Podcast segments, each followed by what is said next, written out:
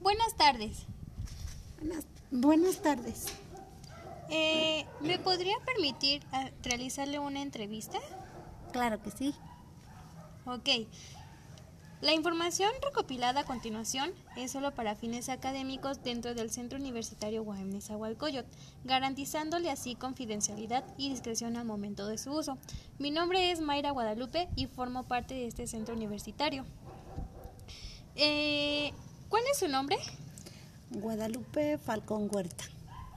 Ok. ¿Qué edad tiene? Tengo 52 años. ¿Me puede brindar por favor el tipo de sexo, ya sea femenino o masculino? Femenino. ¿Cuál es su nivel máximo de escolaridad? Eh, primaria. ¿Su estado civil cuál es? Casada. Ok. ¿Cuál es su ocupación?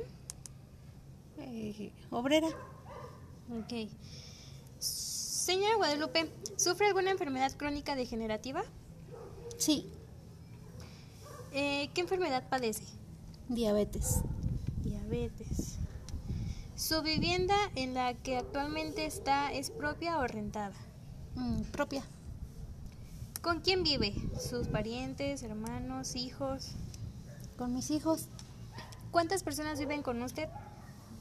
Cuatro. Cuatro. Dentro de su círculo social, ¿quién forma parte de su red primaria?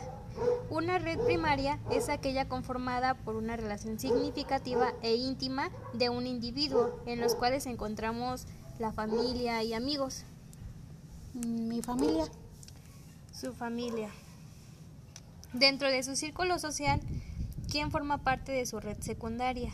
Una red secundaria es aquella relación externa a la familia o amigos, por ejemplo, grupos recreativos, grupos de adultos mayores y las organizaciones civiles o sociales que operan en la comunidad.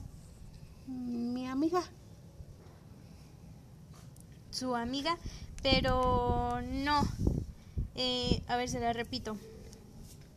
Una red secundaria es aquella relación externa a la familia o amigos, por ejemplo, grupos recreativos, grupos de adultos mayores o las organizaciones civiles o sociales que operan en la comunidad.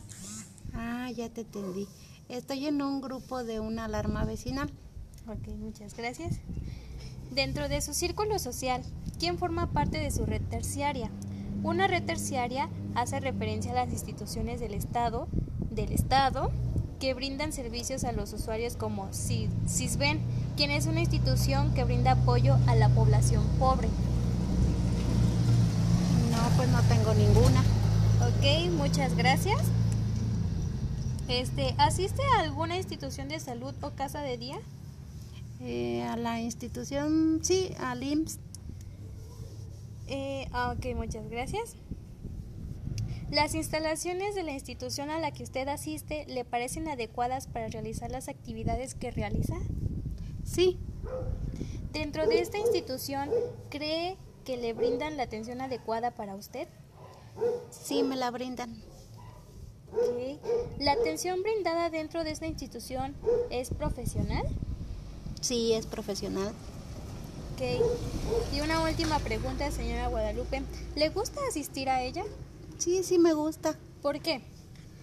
En primera porque me mm, atienden ahora sí para mi enfermedad. En segunda, pues me...